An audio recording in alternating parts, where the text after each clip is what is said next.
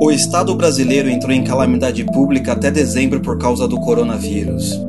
Os cidadãos entraram em pânico porque não imaginavam que o vírus poderia mudar o seu cotidiano. Supermercados lotados com pessoas em desespero para comprar álcool gel e abastecer as suas casas com suprimentos necessários para enfrentar esses dias difíceis. Os comércios fecharam as portas, as escolas pararam, as fronteiras entre os países foram bloqueadas, todos com mil e uma precauções por causa da gripe que veio da China. O mundo entrou em pânico, histeria e loucura, mas o Oliver Talk não irá parar. Continuaremos em frente, seja na quarentena, na pandemia ou em qualquer outra crise que apareça. Seja bem-vindo ao programa Em Quarentena, uma série de lives no YouTube e podcasts nos finais de semana para deixar a sua mente sã em meio à histeria, o espírito calmo e corajoso para atravessar o vale da loucura e a inteligência afiada para enfrentar as dificuldades. Ouça agora em quarentena.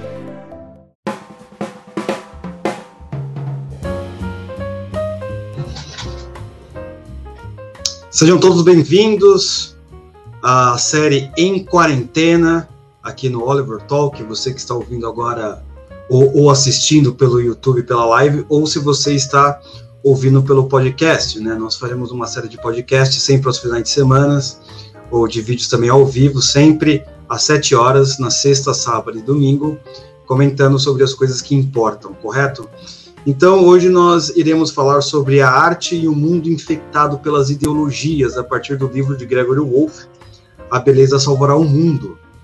Correto? Foi um livro muito recomendado pelo crítico literário Rodrigo Gurgel, e que, inclusive, o prefácio do livro é ele que está é, ele, ele que acabou escrevendo, certo? Antes, não esqueça de se inscrever no canal, se você estiver assistindo ao vivo, né, curtir. Se você estiver ouvindo pelo podcast, não se esqueça de é, assinar o podcast, é muito importante que a gente consegue ver que está tendo, é, a gente sabe o feedback de vocês a partir disso, né? E compartilhar todas aquelas coisas, também visitar a loja do Romanini na Wake Up Perry, ele faz as nossas capas, né?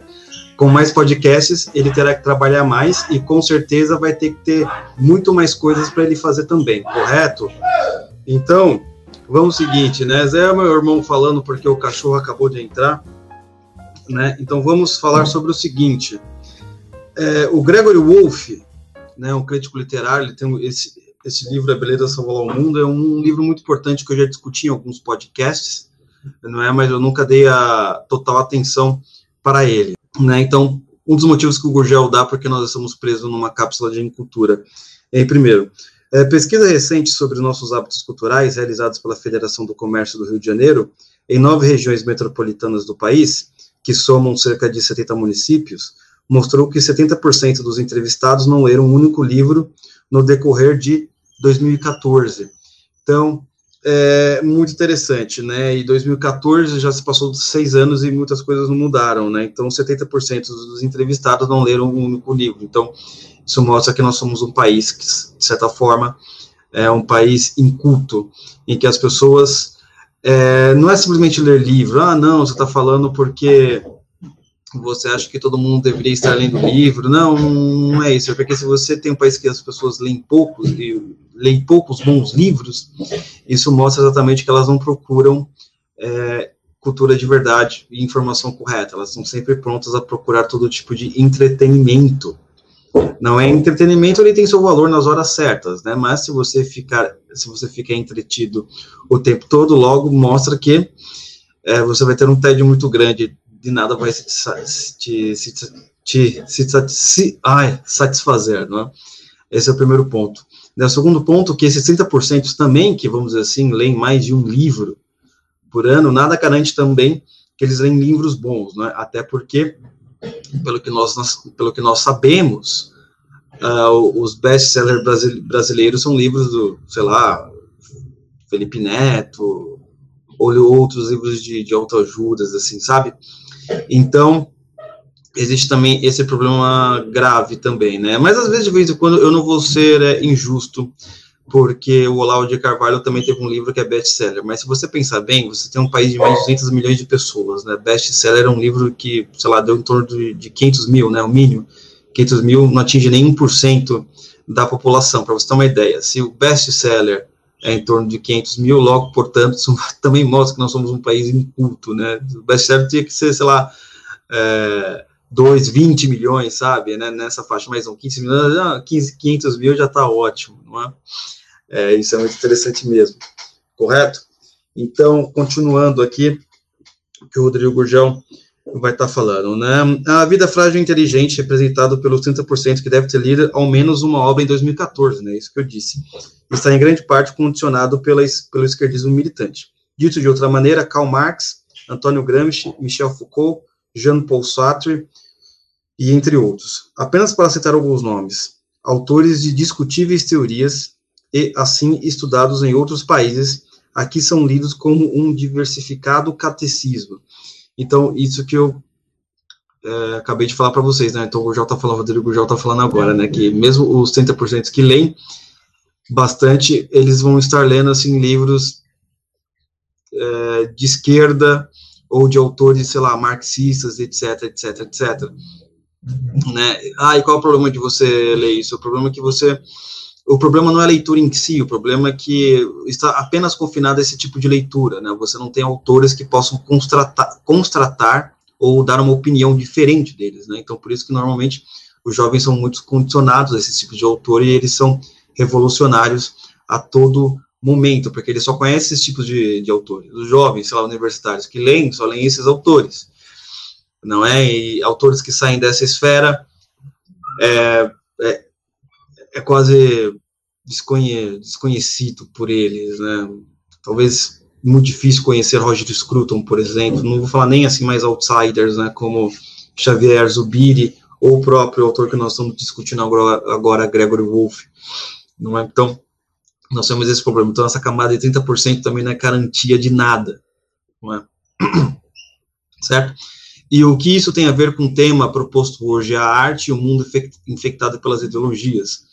tem a ver com o seguinte ponto, né? Então, as pessoas que leem mais de um livro por ano, né, 60%, 60 da população que quer procurar alguma cultura, é, isso mostra que eles só estão a fim de procurar algum apenas um aspecto cultural, não é? Eles não querem é, embater as suas ideias com outras ideias diferentes, né? Então, se 60% ou uma parte desses 60%, 20, 25 só leem livros de esquerda, logo todo tipo de cultura que esteja ligada à panfletagem política é o que mais interessa a eles. Então, esse é o primeiro ponto, né? É, o, o Rodrigo Gel vai continuar falando o seguinte no artigo, né? Óbvio que eu estou dando umas puladas aqui, né? Wolff deseja libertar a verdade, a bondade a beleza da insensatez e do cinismo materialista. Ou como afirma o teólogo Hans Baltazar, a beleza não pode continuar sendo analisada como mero ornamento burguês. Quem separa da verdade e da bondade não apenas restringe a sua própria percepção da vida, sua compreensão da realidade, mas acaba impedindo de orar e também de amar. Aí ele vai continuar aqui. Wolff recusa o mundo infectado pelas ideologias e recusa também o comportamento de muitos conservadores que se colocam de forma preconceituosa diante da cultura moderna, abandonando-a com negligência nas mãos da esquerda, isso é muito importante. Não é porque é, o Wolff ele vai querer, ele vai discutir ao longo do livro o comportamento dos conservadores americanos, né, nesse caso aqui, né, ele vai contar um caso quando aconteceu lá com o Ronald Reagan. Né, antes do Ronald Reagan, os conservadores americanos, especialmente os da área da cultura, aqueles que se interessavam por cultura, aqueles que queriam produzir cultura, eles acreditavam que a civilização ocidental já tinha acabado. Né? Que nem o pessoal fala hoje, ah, não, a civilização ocidental acabou, a civilização ocidental já era, estão os muçulmanos aí, ah, não sei, a esquerda dominou tudo, exatamente como o pessoal fala. É, então, esses conservadores, eles acreditavam que como a cultura ocidental, ela não poderia ser mais, vamos dizer assim, é, propagada como deveria ser, já que todo tipo de cultura que existia era só panfletagem política, logo, portanto, eles, eles resolveram fazer guetos às vezes separados das cidades, fazendo pequenas comunidades e vivendo entre si, porque a civilização ocidental, ela acabou, né? Então ninguém mais quer saber da, das belas artes, de Dante, de, sei lá, é, Shakespeare e por aí vai.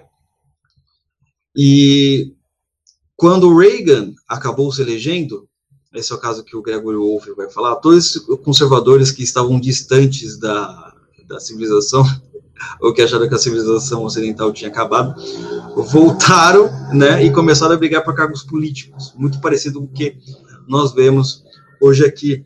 E existe um ponto aí que eu acho muito interessante, né, ele vai falar assim, ó, os conservadores rejeitam a cultura moderna, né, porque existe um certo... É, uma certa coisa assim de que tudo que é moderno logo portanto é ruim não é? Então porque o sujeito por exemplo ele vai ver a peça macaquinhos logo ele associa aquilo diretamente à arte moderna à cultura moderna logo portanto tudo que é moderno é uma porcaria e nós não deve, não devemos procurar a cultura moderna e se for possível nenhum tipo de cultura porque a cultura só está aí para espalhar as coisas mais é, terríveis possíveis, né? Então, na verdade, não funciona assim, né? Isso é só apenas uma generalização. Tem muita coisa que é moderna, que é boa, só que a gente não conhece, a gente só conhece aquilo que as pessoas estão reclamando nas redes sociais, que é uma das coisas, é, aquela coisa da notícia, né? De viver do, do, do que está acontecendo, de viver daquilo que, da ansiedade das notícias do dia a dia.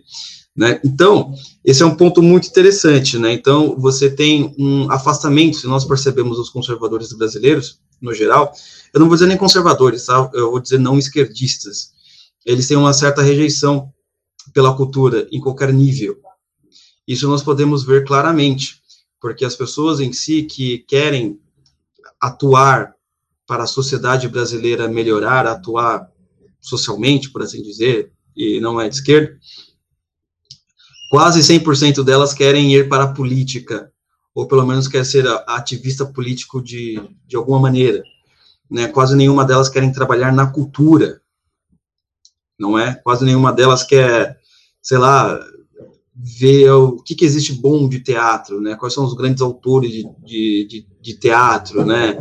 Da poesia, da literatura, e entre outros e entre outras áreas, assim, da, da, das belas artes, por assim dizer, a, a maioria não se interessa.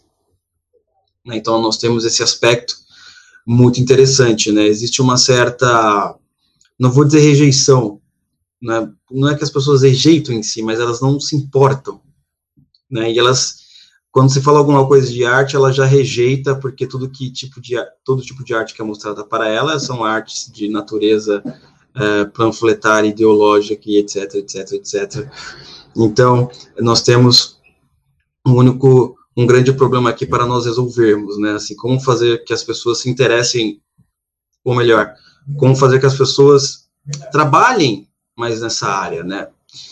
Aí, aí, nós vamos ter alguns pontos difíceis, porque, em primeiro lugar, diferente da política e da notícia do dia a dia, que você olha lá no Twitter, alguma outra rede social, que, que o que um governador fez, o que um prefeito fez, o que o presidente fez, por aí vai, você já está reclamando, a arte ela vai demandar um estudo mais aprofundado para você saber aquilo que é melhor e saber aquilo que é ruim.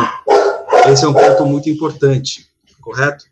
Então, é, essa é uma das coisas que eu queria falar. Então, o mundo, não é?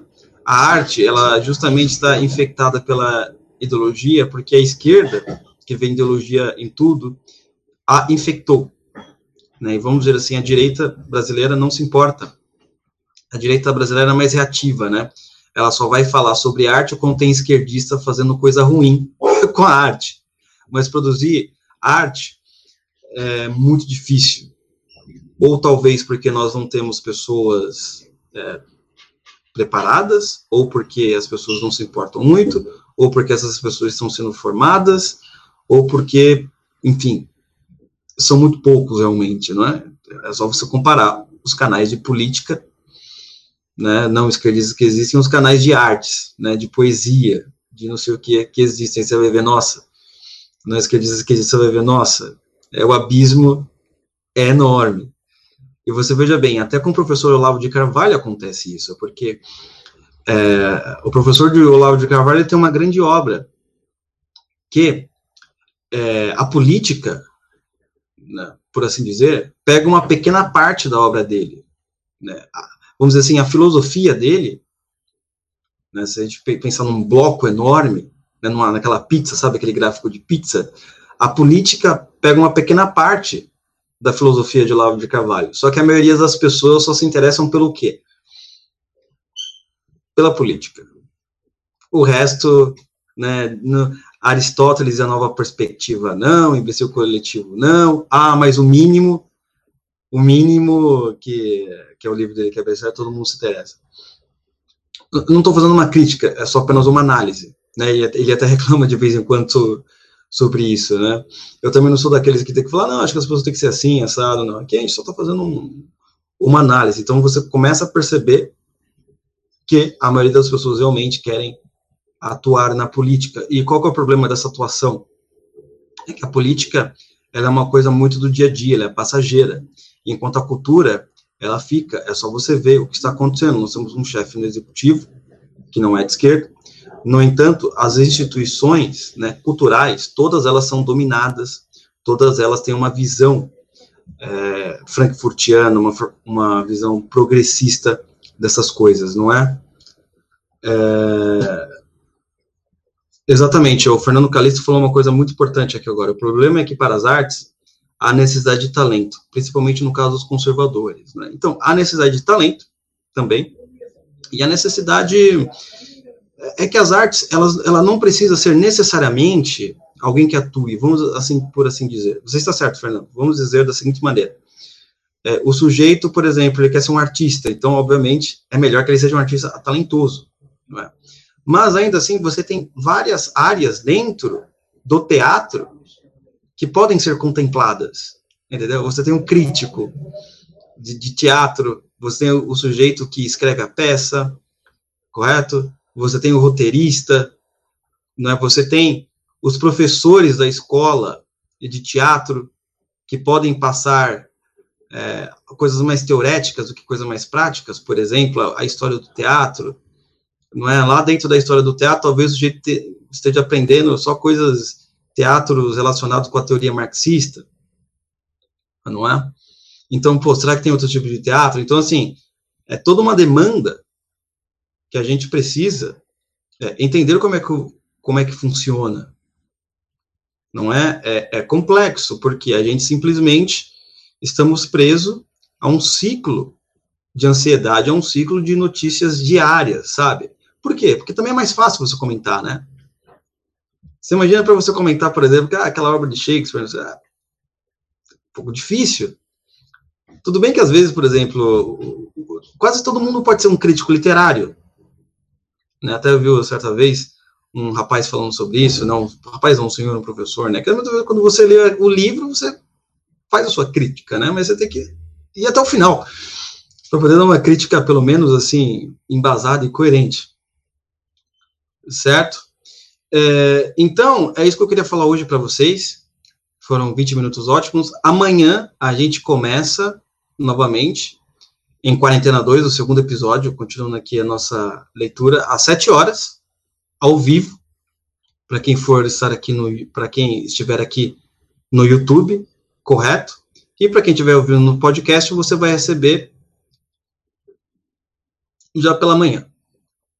Tudo bem? Não se esqueça de assinar aí o Oliver Club nos, e ter os nossos produtos, né? É um, é um preço muito bom aí. Em vez de você dar dinheiro para a prefeitura lá para pagar aqueles artistas, né? Ajuda a gente aqui para a gente fazer um bom, uma boa crítica cultural, correto? Eu vou responder só essa última pergunta aqui é, do Fernando, é, o interesse só vai aparecer quando as pessoas forem expostas aos clássicos. É, exatamente. É que nem vinho, né? Às vezes o jeito nunca experimenta, só experimenta, sei lá, aqueles vinhos de 10 conto. é, tudo, sabe aquelas várias marcas, assim, de 10 reais? É tudo a mesma porcaria. Não, não é? Até que ele começa a ir para as boas safras. Ele começa a perceber uma certa diferença. Mesmo que ele não goste, ele vai perceber uma certa diferença. Agora ele consegue sentir, sentir essa diferença. É? Então, muitas vezes, assim, eu não gostava muito do, dos autores clássicos brasileiros na época de adolescente. Eu gostava dos autores clássicos, ou, ou pelo menos os autores americanos e britânicos. Não gostava dos brasileiros porque os meus professores não sabiam apresentar muito bem. Achavam Machado de Assis um saco. Sabe, eles não conseguiam criar a imaginação, não conseguiam te colocar na história não conseguia mostrar como aquela obra de literatura reflete, de certa maneira, a sua vida, como aquele personagem era um arquétipo do que do que várias pessoas fazem. Sabe essas coisas que quando você começa a ler, você começa, nossa, falando de tal assim, nossa, várias coisas acontecem. Entendeu? Isso às vezes não acontecia. Então é muito interessante isso mesmo. Às vezes, o que acontece? Há os clássicos, só que as pessoas não são expostas da maneira correta. Então, por exemplo, um outro rapaz me perguntou sobre, sobre a Ilíada, né, de, de Homero, Ilíada e Odisseia. Ele falou, cara, tem um livro aqui que ele é, não estou conseguindo ler, não estou não estou entendendo como que é, como é que funciona, tal. Aí eu falei, qual tradução você está lendo? Ele falou, Odorico Mendes. Odorico Mendes é, primeiro você tem que aprender a língua do tradutor, do que é mais fácil aprender grego do que entender o que o tradutor está falando. Então, é muito complexo também. Existem todos esses problemas editoriais brasileiros, as coisas não são tão simples. Realmente aqui, para você ver, você tem que ser um pouco forte. Ah, foi Wagner, você está aí na live? Obrigado. Grande dia. Então, pessoal, muito obrigado. É, a gente aparece amanhã de novo, às 7 horas. A gente começa aqui no horário, tá bom? Não adianta, não começa às 7, 5, 7, 10, não vou atrasar. Se você atrasou, já era, certo? Então, valeu, um forte abraço e até amanhã para o nosso segundo dia de quarentena. Fui!